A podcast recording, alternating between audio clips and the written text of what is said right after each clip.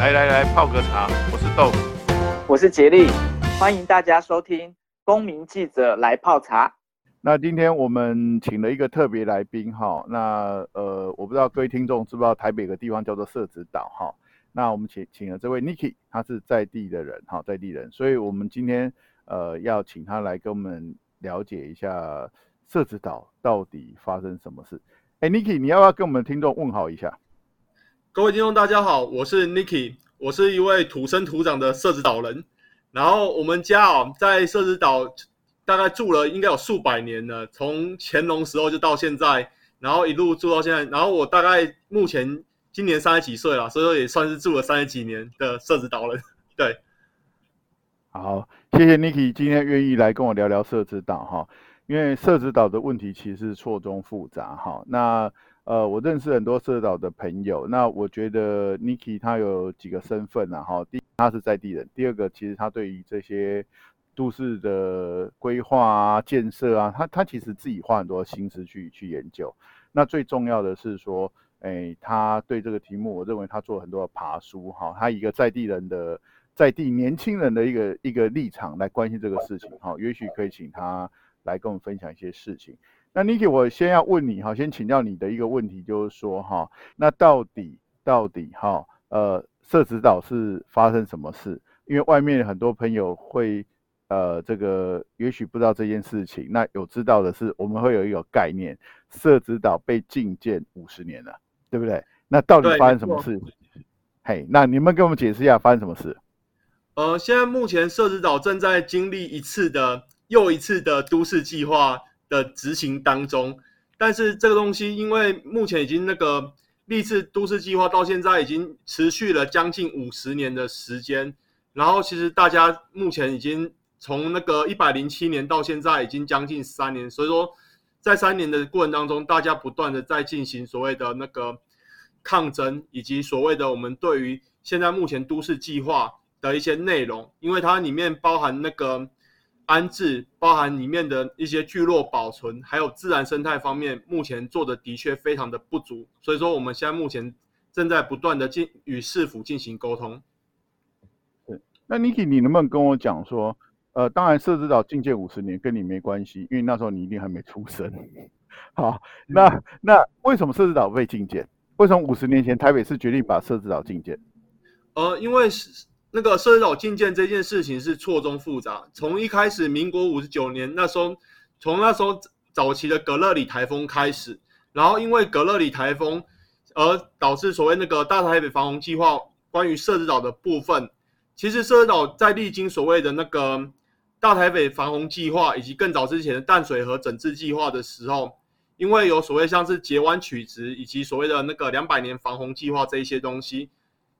社子岛是比较特殊的地方，是在于它的那个地理条件位置位于所谓的基隆河与淡水河交汇口，所以说其实当当初的所谓的淡水河整治计划做完的时候，发现社子岛地方还是持续的淤积，而堤防的施作对于整个大台北来讲，堤防的施作的费用高达两亿余元，但是它的那个所谓的防洪效益不高，所以说当初。其实并不是所谓的禁建，而是所谓的采采取所谓的非工程方式处理。对，所以说其实一开始对于社子岛禁建这一块就已经有一点，呃，讲讲白点，它有点立场有点奇特了。对。那你说它它并不是禁建，你说它是一个叫非工程处理？对，非工程处理的方式。对，okay, 其实在这个名词倒是没听过哎、欸，那能不能稍微解释一下？对，他是在所谓的那个大台北防洪计划里面，他有提到说，针对像是关渡啦，像是五股，或是说像是社子岛地区，应采用所谓的非工程方式。所谓的非工程方式是说，在上面的建筑物以及所谓那个一切地表上一切建物，必须符合所谓的那个就是防洪需求，它可以去做所谓的整建，以及所谓做所谓的修缮，以符合防洪。所以说，现在目前所谓坊间流传的所谓的禁建、禁建一说，其实在一开始并不是称之为禁建，而真正的禁建的呃名词来源是来自于所谓的那个五十九年的都市计划，民国五十九年都市计划，它是说采用限制发展区，其实也并不是完全的禁建。以上。好，所以可不可以这样说哈？就是他把这个地方当做洪那个大水来的一个滞洪区，所以他就是不希望你有太多的建筑物，或者你有一些有一些建设。那这样的状况之下，万一水来很大的时候，它才可以让水跑到这边，是这个意思吗？呃，其实社子岛在所谓的那个定位上面，它其实是比较特殊的，因为我从我有去爬书资料，从那个大台，从所谓的淡水河。整治计划就淡水河泛区管制计划到所谓的基隆河的那个泛区管制计划，其实社子岛的定位都是一片空白，包含那个所谓的都市计划里面，其实社子岛的定位是不明确，因为它并不是并不属于所谓的那个洪泛管制区，它也并不属于都市计划地区，它就是一个很特殊的一个身份。这样这样听起来，社子岛变成一个化外之地是吗？是它其实真正进建社子岛的部分是来自于都市计划，从民国八十几年开始到现在的都市计划，导致社子岛持续进建到现在。好，那你现在讲到一个关键，就是所谓都市计划，是不是社子岛从那时候之后，它就没有针对社子岛这个地区做的所谓的计划，它都市计划就空白了，是这样子吗？呃、应应该是说那个社子岛的都市计划，它其实是立基于所谓防洪计划之下的东西，也就是说，防洪计划必须先定位完之后，社子岛的都市计划才会正式启动。从民国八几年那时候，我们原本设置岛堤防从两公尺、四公尺到后来的六公尺，真正设置岛开始进行都市计划的时，就是在台北市的那个，因为其实原本设置岛是属于阳管阳明山管理局，但是后来它并到了所谓的台北市里面来的时候。在台北市真正执行都市计划是在民国八十三年的时候，那时候才正式开始有所谓的那个，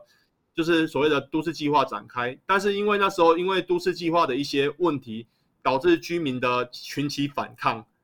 对，所以说才一直持续的进建到了现在。了解。那所以你刚才提到一个事情很有趣，就是它最早是隶属于阳明山的阳明山管理局。管理局，所以对社子岛的早期的居民的的身份证照是 Y 开头吗？对，他是 Y 开头，所以说他是说天龙国中的天龙国人这样子，传说中的 Y 开头出现的，对不对？是。那以前这个阳明山这边是一个特别的行政行政单位嘛，哈，是没错。好像跟跟老蒋的安全有关系吗？还是怎样？是吗？呃，其实当初的那个关系蛮特殊，是因为。当初阳明山管理局的最高长官跟台北市的最高长官，他们的就是因为社子岛的，应该说整个阳管局的地位是高于那个台北市市的，所以说他们其实关系处的并不是很融洽。然后后来因为一些关系而并到台北市之后，就是包含像是现在目前的那个北投跟士林区，是后来才并进来到台北市的。了解，所以你你因为你你很年，所以你不是 Y 开头的，对不对？你的长辈应该是 Y 开头，是不是？对，我我的长辈是 Y 开头的。好，那所以你刚才讲说，民国八十几年之后，其实台北市政府想要对他做都市计划，但是居民反对。呃，对，那所以之后就一片空白。呃，其实他应该说他不是一片空白，应该说他从一开始的时候，民国应该说最早其实阳明山管理局有。都市计划，但是后来因为它并到了所谓的台北市之后，台北市真正开展都市计划是在民国八十几年，但是因为当初的计划人口是一万六千人，跟现在三万多人是有差距的。可是因为当初所定的条件是，就是他所定的条件是非常严苛，而且其实是不利于居民，包含像是所谓的那个提防的部分，其实是他在所谓的提防有进行管制，就是。九公尺提防在汛期的时候，他会关闭，把社子岛隔离在所谓的都市，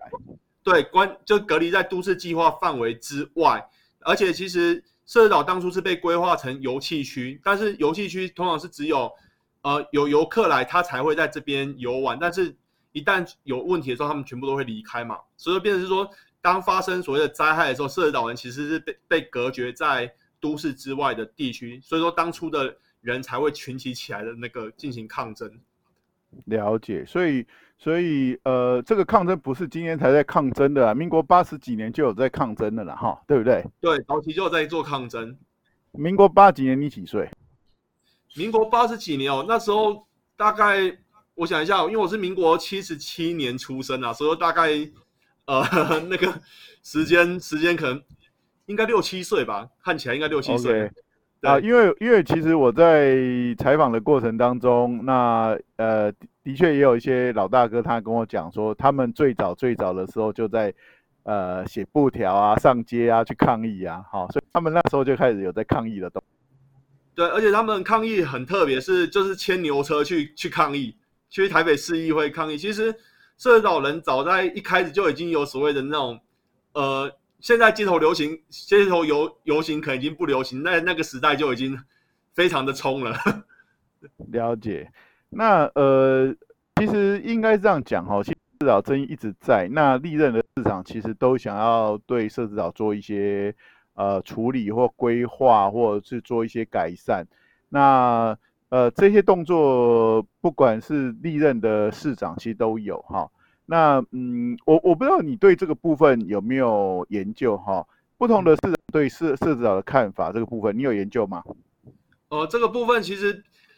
应该是说社子岛这个地方的那个开发这一块有没有？其实就是说，对对于他们都市计划这一块，其实每任市长他都有提出所谓的那个他们的见解跟口号，但是其实实际在落实上面，对于居民来讲的话，对于我们居民来讲，它是属于无感，就是我们对于。呃，应该说，在地居民对于都市计划这件事情其实是没有任何感觉，除非是有关系的话，除非是像是议员，或是说一些那个在地的那个民意代表，或像里长，他们才会有机会去关心。像我们一般的老百姓啊，平民老百姓，其实我们对于这一块是，呃，基本上我们是抱持着观望，甚至是不知道的态度。甚至我是在做社岛研究的时候，我才知道我台北曼哈顿这件事情。对，哎，台北曼哈顿，你要不要讲一下？这是蛮有趣的。台北曼哈顿这个名词是哪个市长之后推动的？呃，台北曼哈顿其实在郝龙斌的市长任内，但是其实台北曼哈顿的规划的的宗旨，它其实是蛮接近当初大台北防洪计划所定出来的标准，就是所谓的将整个岛填起来，填高到九点多公尺的做法，其实那个是比较接近所谓的那个什么，呃，当初大台北防洪计划，但是。因为社子岛有一个比较特殊性，是因为社子岛历次的防洪计划都是采用专案处理的方式，也就是说，它其实基本上它的防洪条件是发生了改变，对。但是那个计划为什么它没有实行？是因为后来的那个环环境，大家对于环境的关注，因为它的填土的土方量过高，这个是不可行的方案，所以说那时候才被环评挡了下来。了解。那呃。我我我岔开目前这些市政府的规划，你从小在社子住到现在三十几年，有没有淹水的印象？哦，淹水的印象一定是有。我是第一个印象最深的是在那个赫伯台风，赫伯台风的时候，其实那时候我还很小。有一次我就是有出现，我家门前有小，就是从巷子口走出去之后，发现有那个救生救生船、那个救生艇的在我们家面前。那个滑过去，我是这辈子第一次看到，原来原来我们家前面会有，就是我家的道路是小河的那种感觉。对，但是后来因为那个，就是陆陆续续其实都有淹水状况，但是后来因为原山子分红那时候有那个原山子分红有开设之后，其实社岛淹水状况这几年已经非常明显的降低了许多，甚至是说顶多是局部小淹水的状况，大概水深及那个。哎，那什么就是脚脚腕这样子而已，就是脚踝啊，到差不多到脚踝这样子而已。可能不到十公分，可能不到十公分就对了。大概十不超过十五公分呢，就是很很低的水位。但是可以看现在很有趣的是，整个台北市其实像是忠孝东路啊，或者那些淹水就很夸张，都是有时候淹到快一台车高。所以说，都市计划的地区的淹水状况，反而现在已经。很明显的超过了像现在目前社子岛的淹水状况。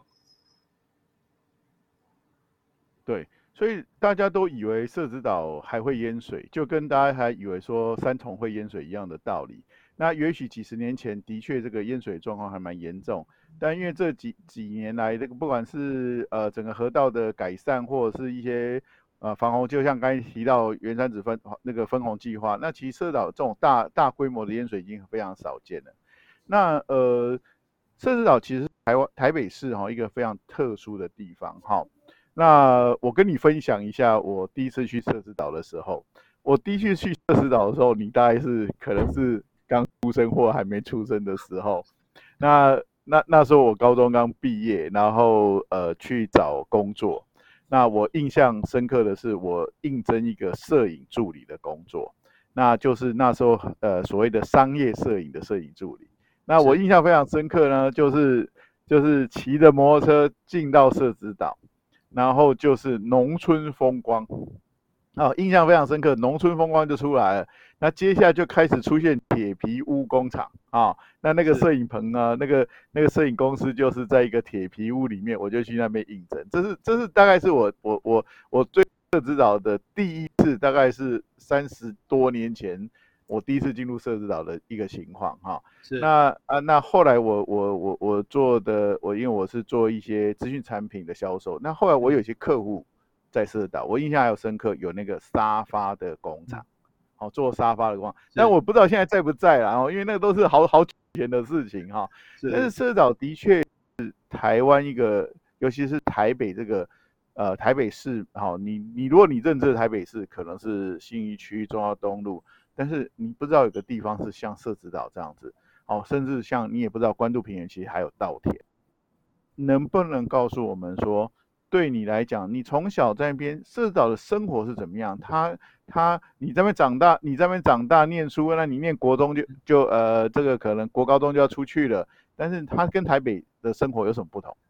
呃，其实社子岛最大的特殊性就是社子岛的步调很慢，而且其实大家。基本上像是我是住在西周底地区的，其实大家基本上都是认识。有时候我们小有从小到大，我们下下课啊或下班回家的时候，我可以从路口一路打招呼到我家，就是全部都是叔叔伯伯阿姨啊。就是其实所以说，其实社子岛对于我们这些对于我们在地人，或是说对于外面的人来讲，它其实有非常强烈的分辨性，就是说，哎，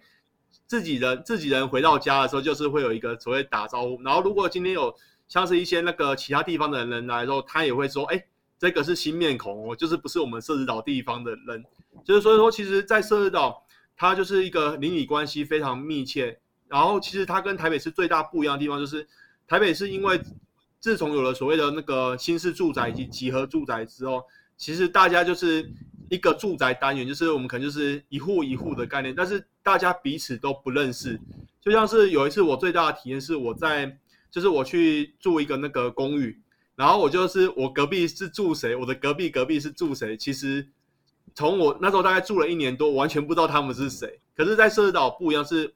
大家都认识，所以说有时候一些大家就是我们有一个类似互助的感觉，说今天如果有什么事情的时候，我们大家会互相帮忙，而不会说完全不知道到底发生什么事情。对，那你像你住的区块，你附近都是你的亲亲友，对不对？都有一些姻亲关系，对不对？对，基本上我们因为我是哦，我就我是姓陈的，所以说其实基本上我们附近的都是姓陈的人家比较多。呃，就我了解，其实呃也常常就是，例如说七段的嫁到八段，八段的嫁到九段之类的，就是其实周遭的这些姻亲的关系是不是都还蛮密切的多的？呃，其实大部分就是是姻亲关系非常多，有时候像是那个。西洲底跟福州，或是说福善各地，其实大家都会互相的所谓就是有姻亲关系，所以而且有些是那个，它其实不只单纯单纯只在社子岛里面，它甚至还有跨跨县市，就是说社子岛跟所谓的芦洲，还是社子岛跟北投这样子的，就是或者跟社子地区，其实讲到社子岛，它是一个枢纽位置，它其实跟非常就是整个。大台北的周遭啦，其实是就是入海口周遭这边是有比较密切的关系的。要要谈到那个比较敏感的议题的哈，就是说，呃，事实上现在社子岛开始有争议，呃，原因是在于柯文哲上任后，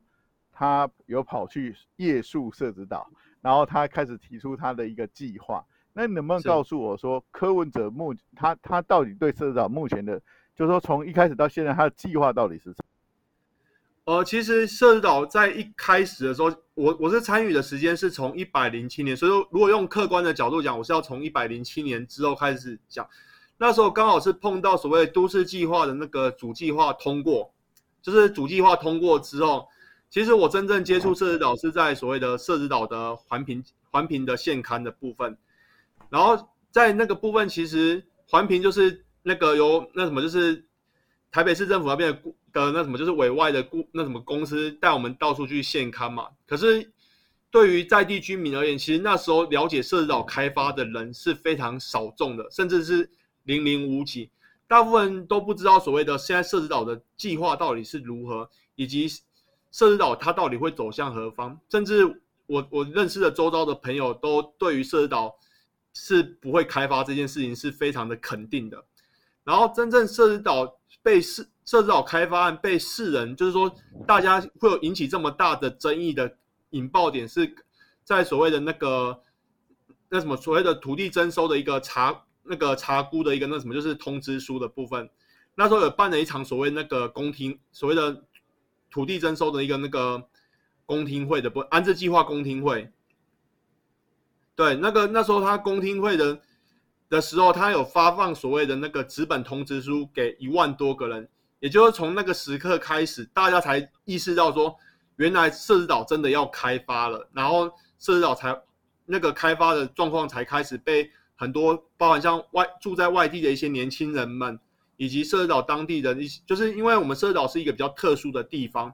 社子岛其实真正住在社子岛人口可能不到三成，甚至不到四成的人口，因为这边的地理环境跟禁建的关系，其实很多都是因为居住空间没办，就是已经没办法居住而外移，而真正被通知到的状况，就是因为有纸本的信件送达的时候，或者是说有些住在外地的。就是一些年轻人或是一些中年人，他们回到社子岛来探望亲属的时候，才发现说，原来社子岛真正要开发了，才真正开始了解到社子岛面临的一个很大的一个争议，就是包含像安置，包含像是一些那个，呃，讲的比较现实一点，就是包含这边的人可能要被迁出的一些比较敏感的话题，也是在那个时候才才比较热烈讨论。那那可不可以这样说？事实上，呃，他想要呃，你们要通知书面通知，你们才觉得说，哎，好像不太一样。那可不可以反过来讲？那市政府书面通知之前做的事情，并没有广被社子岛的人知道。哦、呃，是因为其实光是做所谓那个 IBO 亭的调查这一块，其实我是就我个人而言，我是完全不知道这件事情的。更何况是住在外面的一些，就是中中年人，甚至是一些年轻人住在外面的人，其实对于社子岛要开发这件事情是很陌生的。其实我们这边有一句有一句那个玩笑话是说，社子岛真正被世世人所看，就是它真正浮起来的时候，是在可能是四年一次的市长选举，或者是说真正有什么要推计划的时候，社子岛才会浮出来。但是每次只要计划一失败或是搁置的时候，它又沉了下去。这样一浮一沉的过程当中，其实社子岛人对于开发这些说啊，那不可能呐、啊，那个是骗人的。对，其实完全不会怪罪这些社子岛人，因为他们是经历了这样的过程而成长。有些有些人是从少女等到变变阿嬷的，也有，就是他其实已经过了很长的一段岁月，所以说他们其实，但是唯一不一样是说，因为他们等待了这么久，其实整个生活的。事事过境迁呐，就是生活已经习惯这里的生活，突然间要他去接受这个现实的时候，他会一下子就会适应不过来，甚至会很焦虑。对，你你讲到一个非常非常呃妙或者非常可怕的事情，如果你年轻人以你这个比较接触现代科技，而且你又是年轻人，你接受各种资讯的人。你连社子岛当初台北市政府柯文哲当市长的时候，他做了 I-Voting，你都不知道。那请问社子岛这些大哥大姐、阿公阿嬷，怎么会有人知道？不知道。其实大部分人甚至拿传单来，他们只会讲一句话：“这是假的啦，骗人的。”甚至呃很多就是因为老老一辈人，他们其实已经被骗，呃讲讲直白一点，他们被骗习惯了，所以说他们觉得这个是。假的，然后他们也不会特意去参与这样的所谓的所谓座谈会的，因为其实最这最大的问题就是来自于市市府对于人民的沟通这一块其实是做的不够确实，甚至非常的少。呃，从一个地方就会很明显的看出来，在网络资讯这么发达的地方，像是那个 Facebook 的网站上面的明日社道，其实它上面的留言人数跟所谓的那个观看人数是非常非常的低，有时候甚至只有十位数的状况之下，更何况是没有接触网络的 阿公阿嬷们，他们怎么会知道有这件事情？甚至对于这件事情，他们是保持着抗拒的态度，因为他们不想要再骗被骗第第 N 次啊，这样子。那可不可以这样说？呃，台北市政府就是透过那一次的 iVoting 来定下社子岛的发展计划的方向。是，基本上是以它来定下方针，但是因为它那个 iVoting 的选项，它其实座谈会是很很有争议，是说它 iVoting 一开始只有三个选项，但是有第四个选项叫做所谓的不开发这一块，它是在很后期才浮出来，而且那时候刚好是碰，我记得好像没错是碰到那个有放假期间，所以说大家根本就来不及意识到这件事情的时候，iVoting 就已经通过，而且 iVoting 第二个比较争议的部分是它采用所谓的网络投票。而不是所谓的实名登记制，就是说今天有，就是你要来投票的话，是必须是符合设置导人，而且是要亲自本人来投票，这件事情是没有被落实的。所以说这个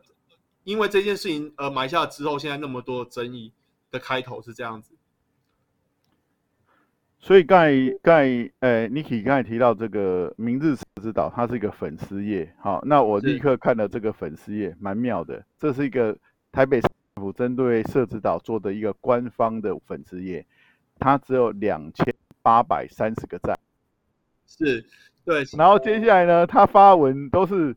呃，十个啊，二十几个啊。我现在看了五六篇哈，最多的就是三十五个赞而已啊。那其他都是非非非常的少。那如果说连这样子，呃，代表官方的一个一个计划的一个社子岛开发案的粉丝页都那么少人看的话，何况粉丝应该是年轻人啊，或有一些有手机有在玩脸书的人会在看的东西啊，都那么少人看的话，啊、那那真的是蛮蛮妙的。那呃，所以市政府呃柯文哲市长他呃开始要动社子岛，他目前他出的计划能不能简单来跟我们呃听众描述一下？现在台北市政府对社子岛的开发计划是什么？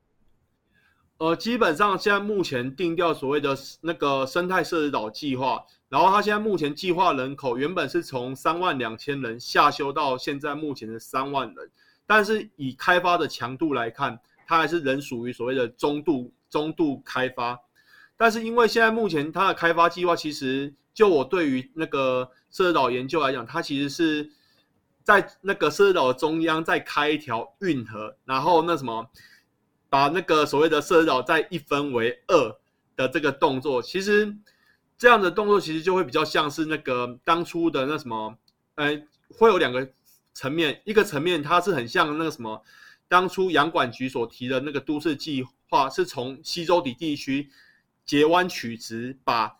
基隆啊基隆河的水引到淡水河的那种感觉是一样。其实对于社子岛人来讲，截弯取直是社子岛人一直挥之不去的一个梦魇，但是现在目前被落实在了所谓的生态社子岛当中。然后生态社子岛当中，它当然是讲到所谓的生态嘛，讲到所谓的智慧城市，以及所谓的那个就是一些共享共享部分。其实，在社子岛当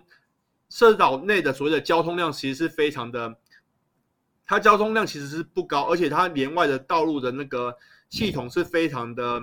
就是它本身的，因为它的那个先天条件的关系，所以它其实连外交通以及通勤方面都采用所谓的大众运输工具，所以就所谓那个绿色运输这一块。但是实际上，这个东西就代表着社岛本身，它其实就它的地理条件位置而言，它其实能够容负荷的交通量其实是非常的有限。因为那个中美大桥的截断，以及所谓的那个连外道路，就是只有依靠所谓的那个。只有依靠所谓的延平北路，以及之后开辟的所谓的像设，像目前开辟的设置大桥，或者是说像福国路可以连外之外，其实设置岛本身的连外道路的系统是非常的薄弱。但是设置岛的计划人口却高达三万人的，就是因为社子岛是因为那个什么防洪计划是九公尺、九点六五公尺高堤防的前提下，两百年防洪计划前提下去规划三万人的人口，但是它并没有考虑到所谓的生态设岛，也就是应该说所谓的中度开发对于这块土地的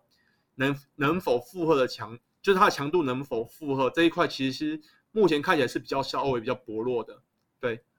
早期的设岛真的是一个岛。但是其实对于我们年轻人来讲，我们年轻人呐、其实我真正知道社子岛是个岛，是我在研究社子岛的时候才知。呃，民国大概五十八年，我就那时候大台北防洪计划那个截弯取直还没做之前，它是一个岛屿，真的是一个被所谓的基隆河、淡水河以及所谓的一个叫做环阿高的三个三条河三条所围绕出来的一个沙洲岛，然后真正被。变成现在社子岛，反而是在那个大台北防洪计划才正式有出现社子岛这个名称，就是我们现在目前所地图上所看到的社子岛是在防洪计划之后才出现的。所以早期它真的是一个岛，那只是说防洪计划做了之后，它才连接了那块土地出来。呃，对，它其实是把那个就是第一个是做截弯取直的动作，然后第二次它把那个有一条叫环阿高的那个，就是它是一条是那叫水道的地方给。填平，以连接所谓的延平北路，差不多六段，就是我们现在目前那个国道，就是我们那边不是有环河快速道路那一块，其实它其实就那个地方去把它填平掉，然后填平完之后，现在才才连接起来的。对，呃，基本上早期都是走船运，而且他们还有分路线，就是每个每个渡船头对应到，像是我们有一些就是对应到北投，有些是对应到像是三重、芦洲，其实社岛上面有八到九个。对渡的那个航线，早期还蛮热络，但是后来因为堤防围起来之后，那些航线其实目前只剩下两个，一个是福安码，现在目前只剩下福安码头跟那个就是比较靠近社子大桥那边，还有一些零零星星的一些码头。现在其实已经那个河运的部分已经没落，改成因为现在已经连接起来，改成陆运的部分，在在在那个作为主要交通工具。对。他、啊、题外话了哈，因为那个我们社子岛的呃那个老四大哥曾经开船带我们出去晃了一圈哈，好，好，我我我跟上那一趴哈，所以所以哎、欸、那个是很惊人哎，其实其实社子岛其实发展这个河运其实是很棒，而且呃社子岛现在还有所谓的渔民哦，他就是靠、嗯、靠船出去抓捕哈，抓捕渔获，抓捕这个这个螃蟹这样子。作为作为他的一个一个生存的方式，是是，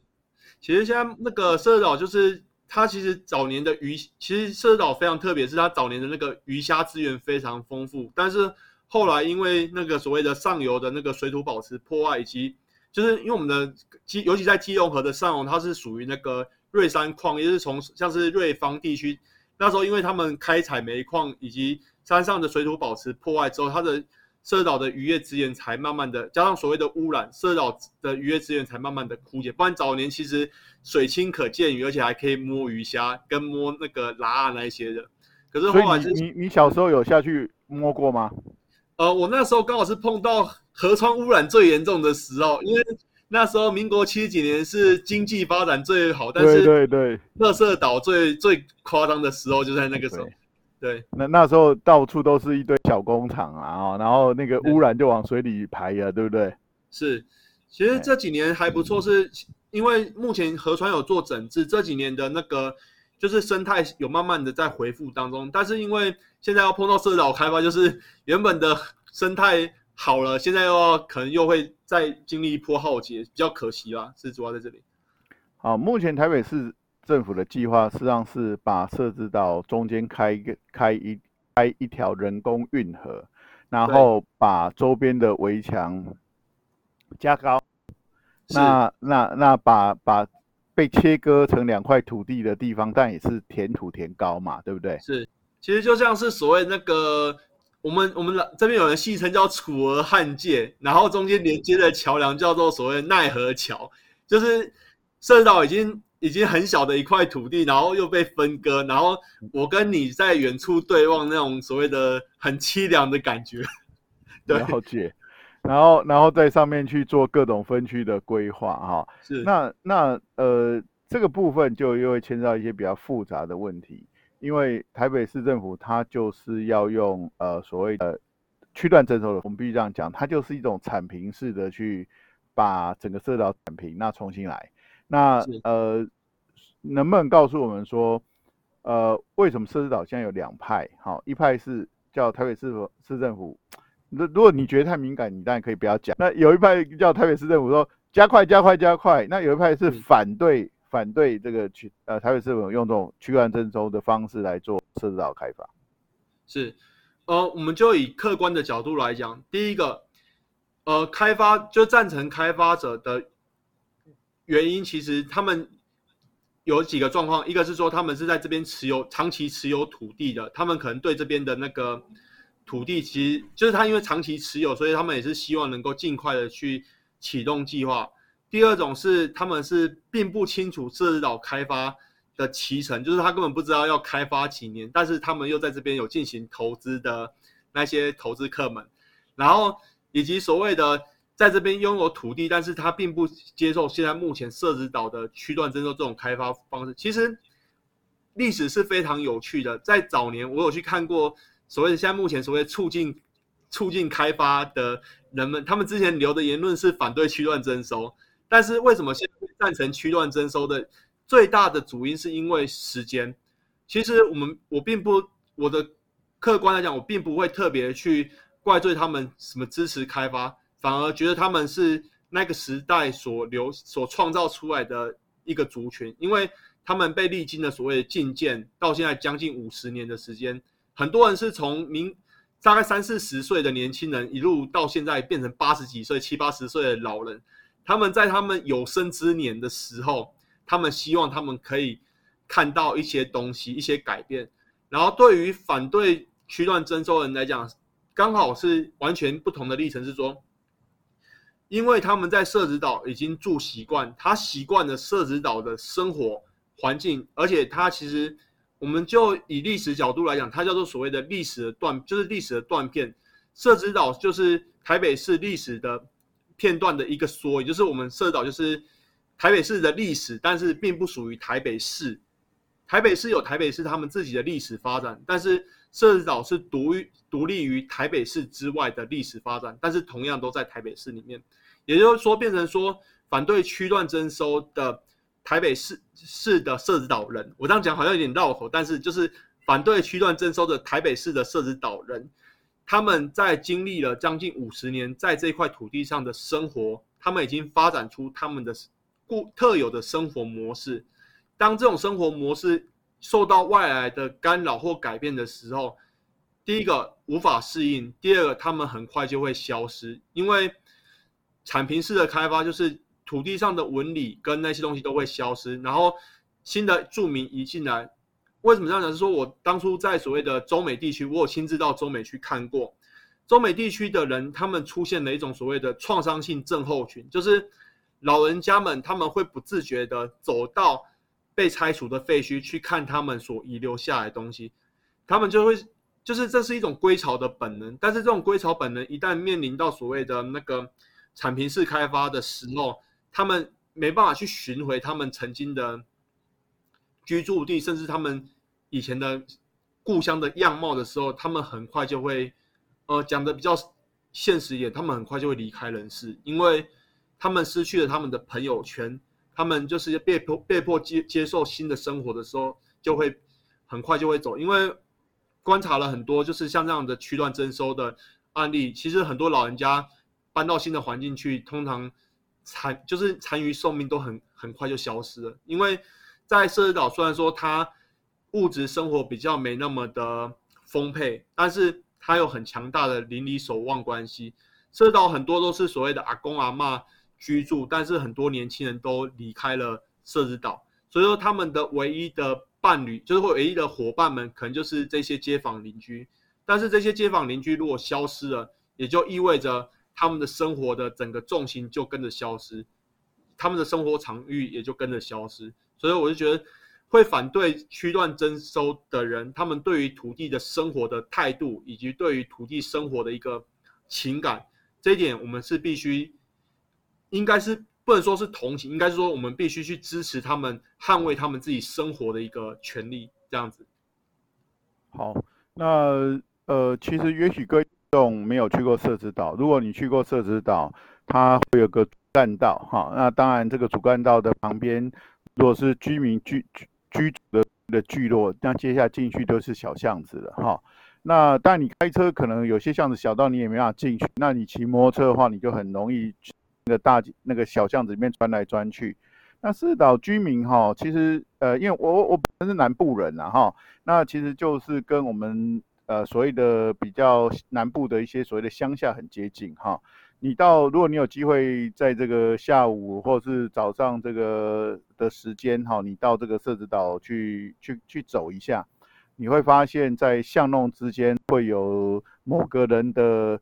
顶啊卡好，或是门口，就是附近的这些大哥大姐的聚集聚集处。那他们在那边聊天乘凉。那你有时候你会看到几个老阿妈哈啊，甚至有些人在 Q 菜哈啊，处理菜的在门下靠底下 Q，啊，来厝边来个倒捡诶哈哈，类似这样。那这些这些长辈，也许他的生活模式是一早上呃四五点清晨他起来，他就会去他的菜园，他的菜园就在旁边。而且哈，社子岛上还有很多专业的菜农，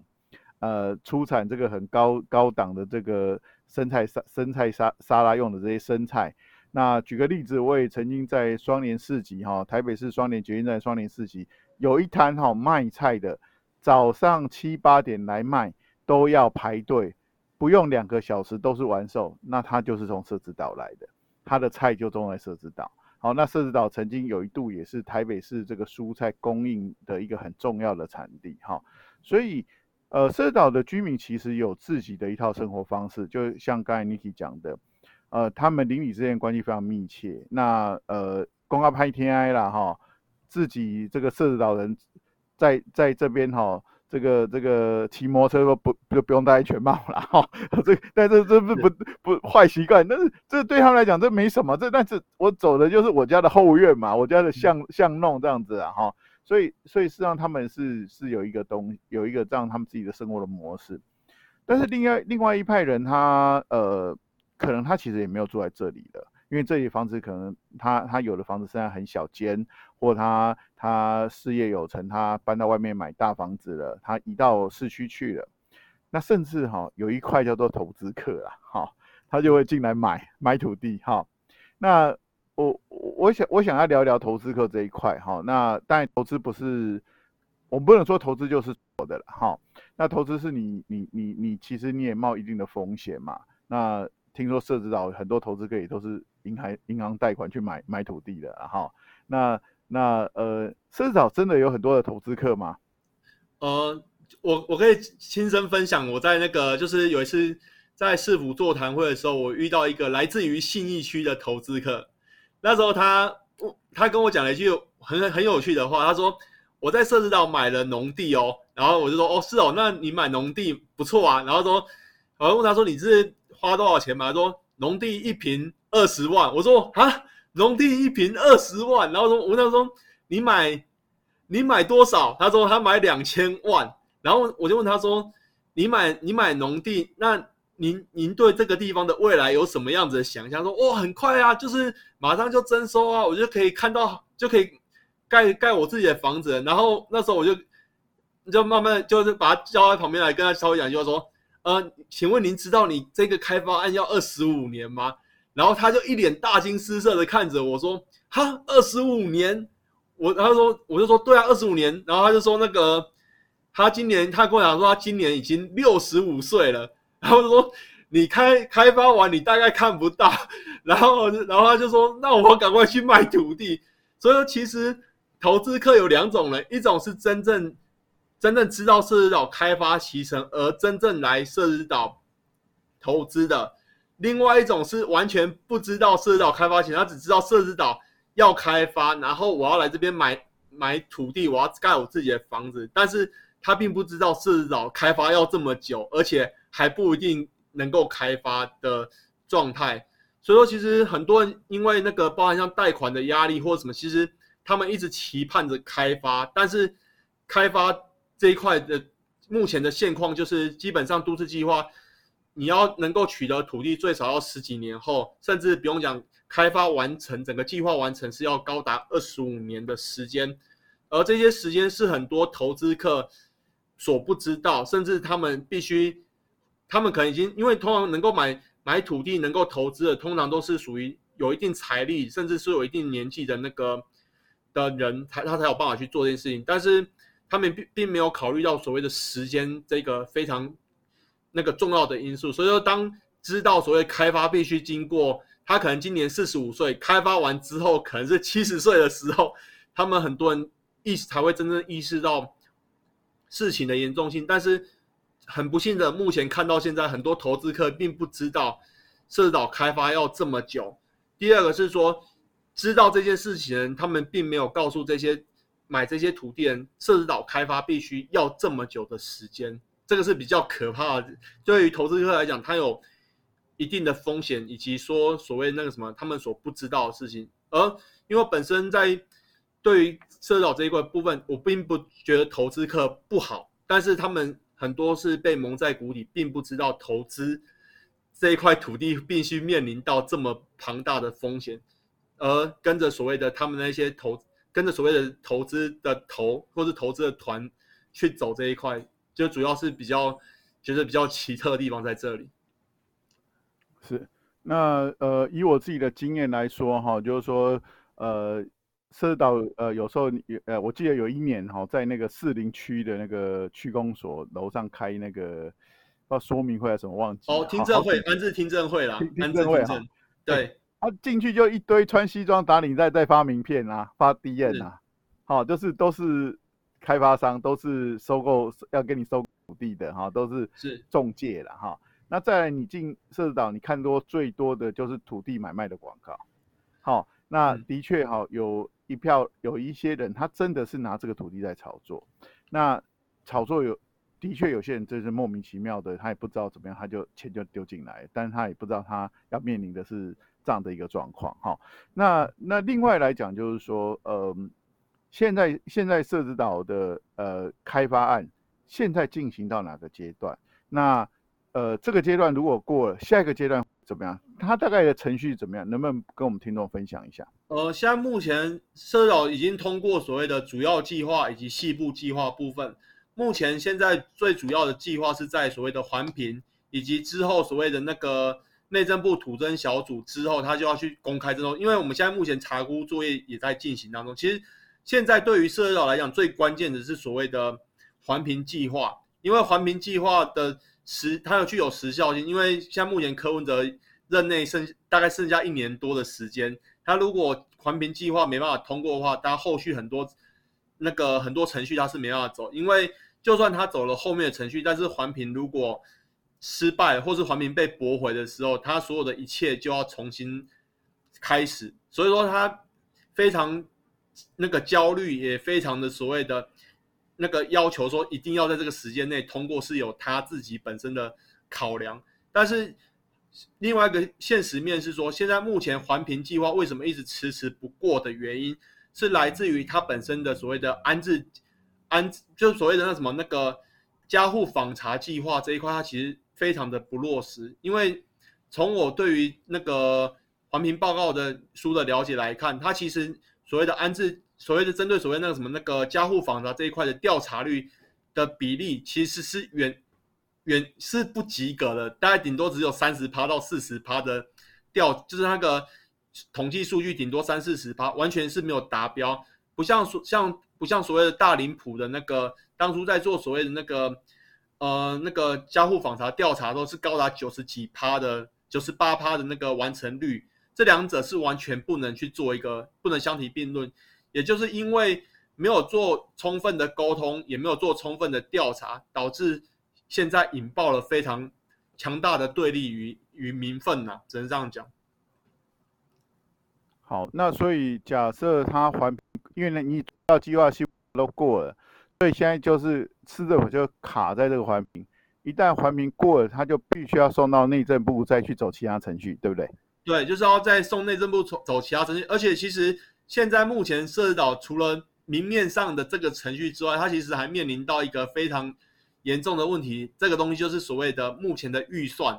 现在目前的那个社子岛开发预算在当初所谓的内送内政部的公益性合理性的那个报告书当中，其实三年前的预算是七百八十几亿，然后它的那个预计盈那个预计可以获利是二十亿了。但是因为现在这今年的疫疫情，全球疫情非常严重，所谓的那个营建成本其实大幅的上扬的时候，其实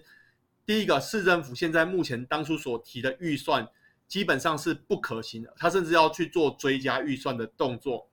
第二点是社子岛地区的社子岛的那个预算里面，并不包含所谓的防洪计划的这一块，防洪计划并不包含在预算里面，也就是说。防洪的钱到底从哪里而来？目前还是一个未知数。也就是说，在钱的部分，它现在目前其实就已经有些有些状况，更何况一些那个工法上面的问题，以及一些它一些那个，因为设置岛要动设置岛，也应该说动设置岛，并不单单只是动设置岛，甚至要动到关渡平原，甚至要动到五股那个如五股垃圾山那一带那个堤防的部分，因为在大台北防洪计划里面。台北市就是要达到所谓的台北县是要达到所谓的两百年的防洪计划的标准，大台北防洪计划是两百年防洪计划标准，但是目前如果社子岛达到两百年的时候，周边地区也就必须跟着达到两百年，但是目前这一块进行中，也就是说变成如果我们设置岛先完成两百年之后，到时候真的淹大水的话，就变成关渡跟那个五股地区那边会出出事情，对，是这样子的，了解。那所以你刚才提到，当然有另外一种可能是它环评没有办法在时效之之前通过，那那这样可能会影响它这个整个计划。但如果环评没有通，呃，没有在时效前通过，它可以展期吗？它计划可以展期吗？哦，目前它现在台北市政府是有送内政部那个要进行都市计划展期，因为现在从当初那个主计划通过到现在已经过了三年时间，因为那个在我们所谓那个都市计划法里面有规定说，就是。你届满两年之后，其实你必须把土地解裂，因为我们现在社岛会被禁建，是因为都市计划所禁建。但是现在已经超过主主计划到现在已经超过两年的时间了。照理说，社岛应该不是所谓的禁建生，所以说现在目前台北市政府才要送内政部去进行展延的动作。但是这东西其实，因为你本身计划就已经出现问题了，其实照理说内政部那边不应该让他再展延，因为包含。钱的问题、预算的问题，以及现在目前很多当初答应那个，就是当初谈到所谓聚落保存、安置这些东西都没有做到，为什么有必须？为什么让可以让所谓市政府去进行展延的动作？因为这个是完全是代表台北市政府自己执行力上面出现的问题。对，我我记得展延过了，对不对？呃，他是有去送要展延，但是还没有，哦、那时候还在进行。对，还在展，那我记错，是我继继承可能是另外一个案子。好，那那我再请教哈，那你觉得设置岛目前台北市政府这样的一个开发计划很不 OK 嘛？对不对？是。那以你在地人，还有你对于这个都市计划，其实你做了很多的研究，我看你也看了很多资料。那你能不能告诉我，在你理想中哈的社岛的开发应该是要怎么做？呃，其实我会分成几个层面。第一个层面是说，因为那个台北、台湾的都市计划有一个非常严重的问题，就是台湾的都市计划基本上就是复制来复制去的一个计划，就是一次性的开发模式。但是这种一次性的开发模式，就是我今天开发完之后，我取得土，就是完成一一处的开发的时候，可以取得部分土地，然后用那些部分土地去做所谓的那个。去所谓的贩售，然后来就是所谓的公开招标的部分来填补这个缺口，但是这种开发模式就是一次性的杀鸡取卵，它所能够获得的税收以及那些，我举社子岛来讲啊，社子岛的部分其实整体开发完的税收，就房屋税的税收，其实对于整个台北市的幅度来讲是非常非常低微的，也就是说一个高达数百亿的开发案，高达。几十年开发，它所能够获得的效益是非常低微。第二个区段全区区段征收讲求的是自偿性，就是说我投入了这么多钱在这个地区进行开发，但是投入这么多钱，它并没办法去做一个回收的动作，因为第一个它本身那个这个区域里面的土地，它其实腹地本身就已经不够，而且它有大量的那个绿地的规划，它有一些绿有绿地的规划，但是真正实际上能够用来当成所谓建坪的部分仍然有限，而且其实台北市所持有土地也是有限的，而且这些土地要能够真正活用，还要经过公开招标。举个例子，像是在北市科地区，就现在目前进行中的北市科地区就出现了流标的状况。当北市科流都已经流标，那社岛真的下去开发的时候，它是不是会面临跟北市科一样的状况？第二个是说，现在目前的都市社子岛的都市计划的这个开发的部分，它其实是非常的奇怪的。为什么奇怪？是刚刚我们所讲的那条中央运河的部分。社子岛其实它的交通本身是非常的脆弱，它目前主要是依靠所谓的延平北路这一条作为主要出路，然后那个我们真正现在目前要考虑的是所谓的南北向的串联，也就是说是北投士林这一带以及五股三重这一带的垂直向的纵向串联的部分，但是这个纵向串联被所谓的那个中央河道所截断的时候，它必须增设非常多的基础设施，像是桥梁。的部分去连接一个开发案，还要做到，就是第一个把人民给分开了，就是在制造出一种人民的恐慌之后，然后还要中间用桥梁去做衔接，才有办法达到南北串联。那这个这个计划本身，它的那个规划的图蓝图其实是不符合所谓的社子岛的历史记忆以及社子岛所谓的都市纹理。第三个层面是社子岛地区，它是属于一个那个。